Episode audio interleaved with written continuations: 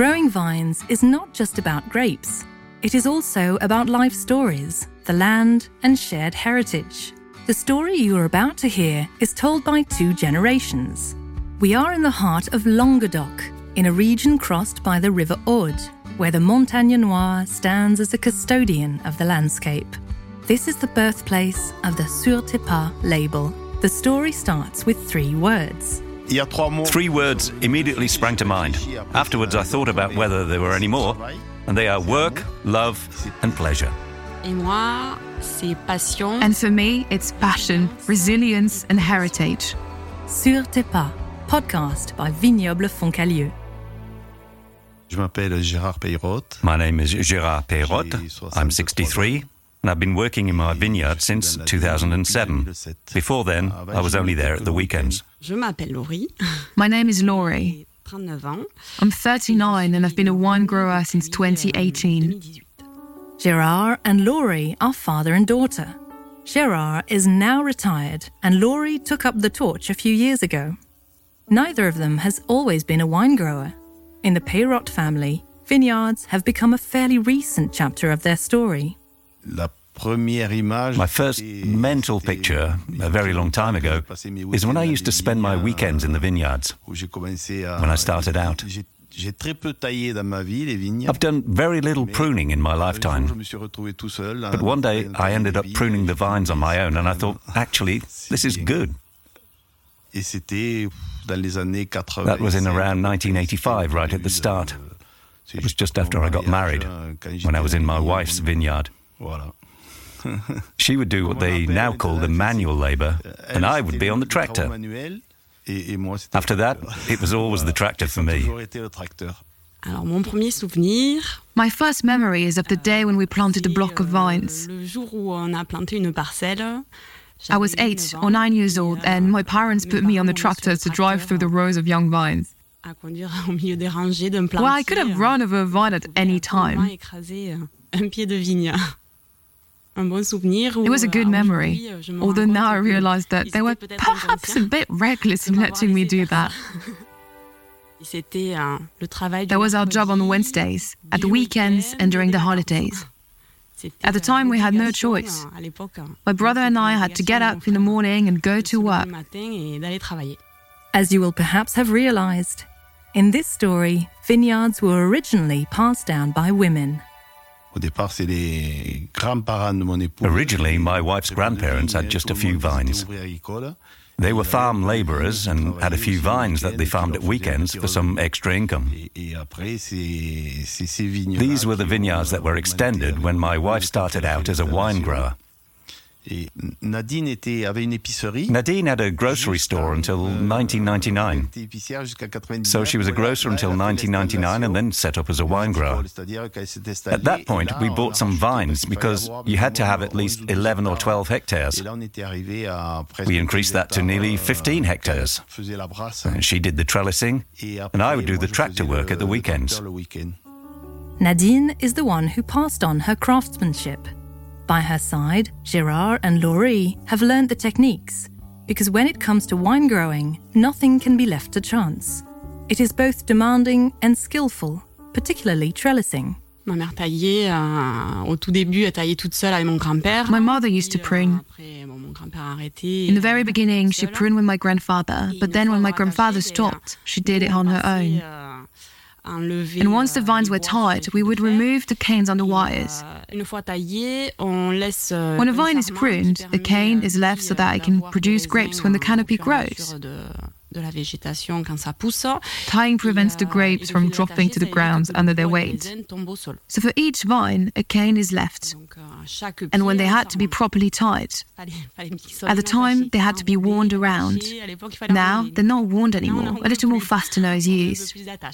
Plus d'attache. C'est elle qui faisait toute la brasse. She did all the trellising. les travaux manuels. Trellising is all the manual work. La brasse et aussi She also kept an eye on the canopy végétale parce que, because she had a euh, vision of vine growing, euh, diseases, and all the issues for vines that had to be euh, monitored, qu'il fallait surveiller. euh, along with all the manual work that had to be done. les travaux manuels qui se faisaient. Et moi, comme je n'allais dans la Before 2007, on parle de- I would only go into the vineyards at the weekends et j'allais dans- and drive the tractor. Week-end Et je faisais le, le tracteur. Because in previous life, Gérard was already a driver. Not a tractor driver, but a lorry driver, like his own father. Moi, j'ai fait aucune étude. I've never done any further education. I never studied for any of my professions, not even for my former job. At 18, I was behind the wheel of a lorry, and my father said to me, Right, you're going to Marseille to deliver a lorry load of straw. That was it. I was 18 and only had a vocational diploma because I didn't want to work hard at school. My father said, Look, do you enjoy it? I really enjoyed driving. So I started driving at 18 and was a lorry driver until 1995. During that time, my brother and I became partners and took over my father's business and expanded it. And in 1995, I stopped driving and started giving other people orders until 2007. For several years, Gérard focused on his transport business during the week and vineyards every weekend with his wife. That was until a vineyard in the village came up for sale. Together, they decided to take the plunge. Gérard was nearly 50.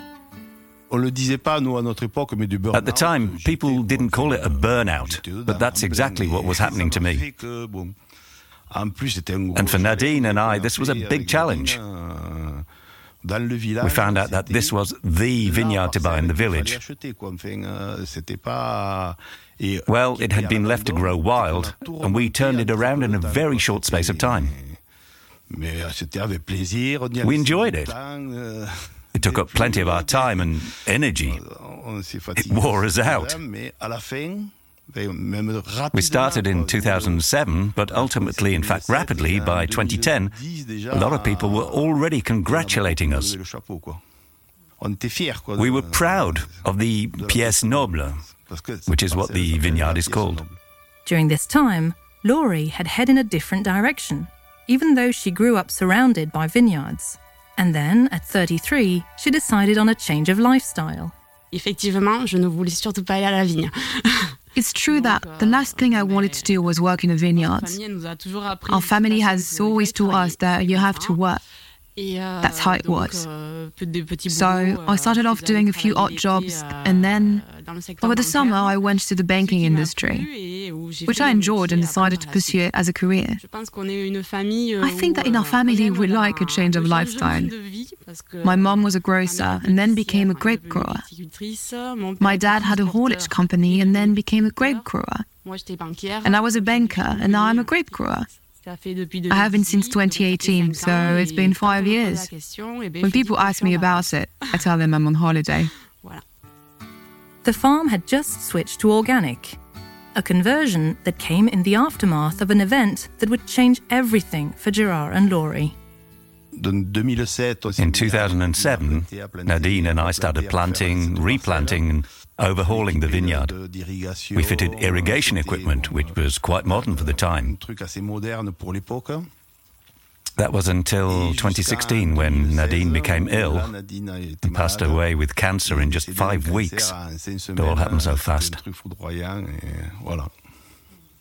And after this, in 2016, I carried on alone. As for the switch to organic, Nadine died from cancer, and this was the trigger for me. Said that perhaps we should switch to organic. So I immediately converted the entire farm to organic. It was a huge challenge to convert all 60 unbroken hectares over to organic in one go. But I said, it doesn't matter, just do it. In 2017, I converted to organic, and I will never backtrack. Because it's not just the chemicals. Lots of other things have changed too, quite naturally. We used to cut all the hedges around the vineyards, but now we leave them. We let them grow because it's not just about the plants. There's also the fauna and the flora. It means we view things differently and change the way we work. But obviously, it's innate, it becomes natural. So I switched to organic in 2017, and in 2018, Lorie came to ask me if she could, if I would take her on with me in the vineyards. That's exactly how it happened. The fact that my mom passed away was the trigger. And knowing that my dad was all alone in Puichéric. Also, at the bank I was. I wasn't having a burnout, but I knew I wanted to do something different. When I made the decision to change careers, I thought, well, why not? Why not follow in her mother's footsteps? The same ones she had followed when she was little. Why not continue her father's work, farming organically, and so much more? I feel so proud to have ultimately carried on my mother's work and to work with my father. And it's true that it's like a holiday and it's still about the family. We now both have a relationship that we didn't have before. I used to work with my mother a lot. At the weekends, my father would be on the tractor, but he was on his own. I wanted do manual work with my mother, and so I spend my time with her. Now I spend that time with my father. My mother taught me everything there is to know about trellising, as we used to say, everything manual. But with the tractor, apart from moving it a little, I had never used it. So when I started working with my father, I said, okay, I'll come but I want you to teach me how to use the tractor. J'ai une petite anecdote, c'est que I have a little story. I was a bit taken aback at first, but the first time I saw her reverse with the tractor and trailer, I thought, do you know what? I think she can do it. I was pleasantly surprised. And then, when it came to pruning season, I thought she won't be able to handle it. and that's when I realized that actually it was also going to be all right. So that's good. Je pense que je suis ah, aujourd'hui. I think that if I'm the woman I am today, it's thanks to them. Euh, because in the village, my mother has always been considered as a hard worker.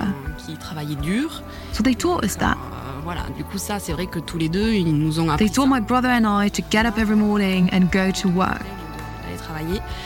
Et euh, c'est vrai. And I thank them for that because they're good values to have.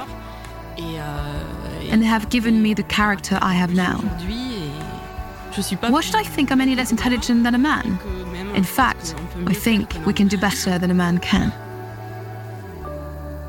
The Sur Tes Pas label encapsulates this story of men and women, the bond with vines and the land, the family connection, and how craftsmanship is passed on. Ça représente le fruit du, du, du travail, tout simplement. Euh, It shows through quite simply in the fruits of our labor. Et, et nouvelle, mais moi je me rappelle la, la, This la label is new, but I remember our first wonderful organic crop.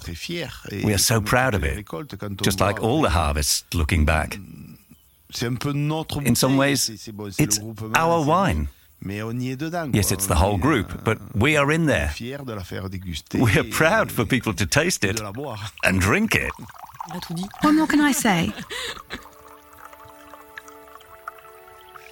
Allez.